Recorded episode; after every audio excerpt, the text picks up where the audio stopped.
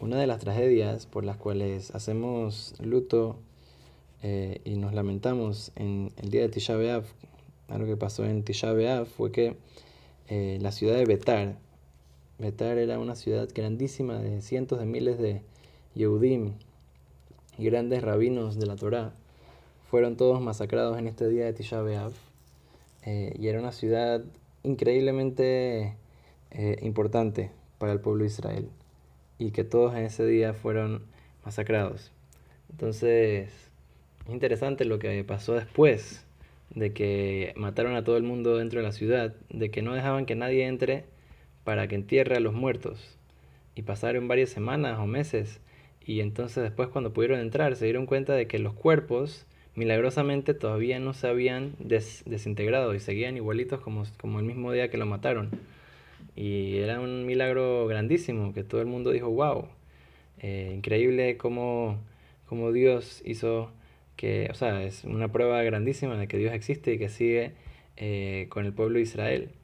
Y entonces la pregunta era, si fue una tragedia tan grande, ¿por qué Dios tenía que hacer de que, o sea, que, ganaba con, con, este milagro, demostrándoles de que, de que seguía con ellos y así? Entonces, justo eso eh, es una lección importante para nosotros tener en cuenta eh, en Tisha B'Av, que es que aunque sea que Dios estuvo destruyendo y haciendo cosas difíciles para el pueblo de Israel y tragedias, etc., tenemos que saber que siempre fue por amor. Un papá castiga al hijo porque lo quiere.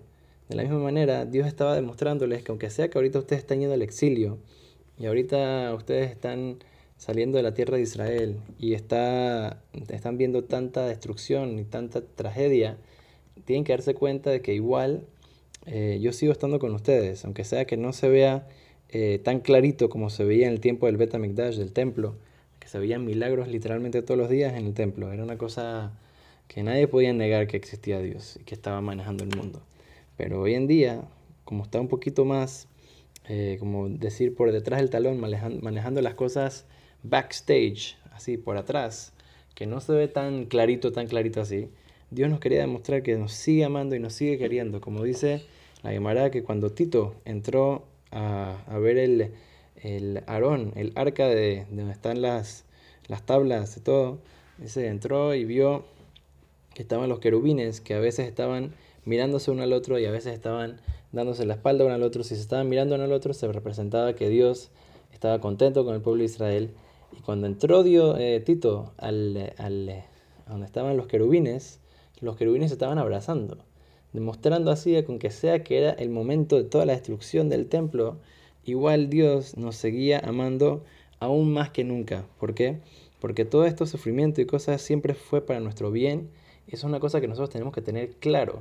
No es que estamos llorando en Tisha B'Av porque Dios no nos quiere o porque Dios nos castigó eh, y, ahorita, y ahorita tenemos que, que, lamentarnos de que ya no nos quiere. No, Hadu Shalom. En verdad Dios nos quiere más que nunca y quiere que regresemos a Él. Y lo que está haciendo es simplemente ayudándonos eh, como Padre eh, a través a veces de, de cosas diferentes. A veces esa es la única manera que un hijo aprende. A veces uno tiene que recibir un golpe o dos.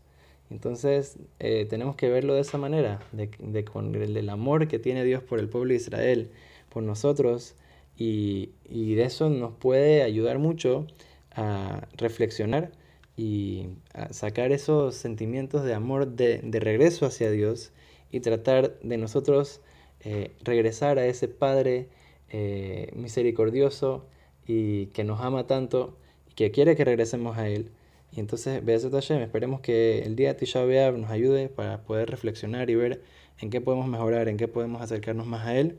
Y de esta manera, que muy pronto podamos ver eh, la resurrección de, de, todo lo que es el, la conexión con el pueblo de Israel y a Kadosh Baruj y con Dios. Y que muy pronto podamos ver eh, el Mashiach, Tzidkenu y Merab y Amenu con la conexión tan increíble que tiene siempre el pueblo de Israel con nuestro Padre en el cielo.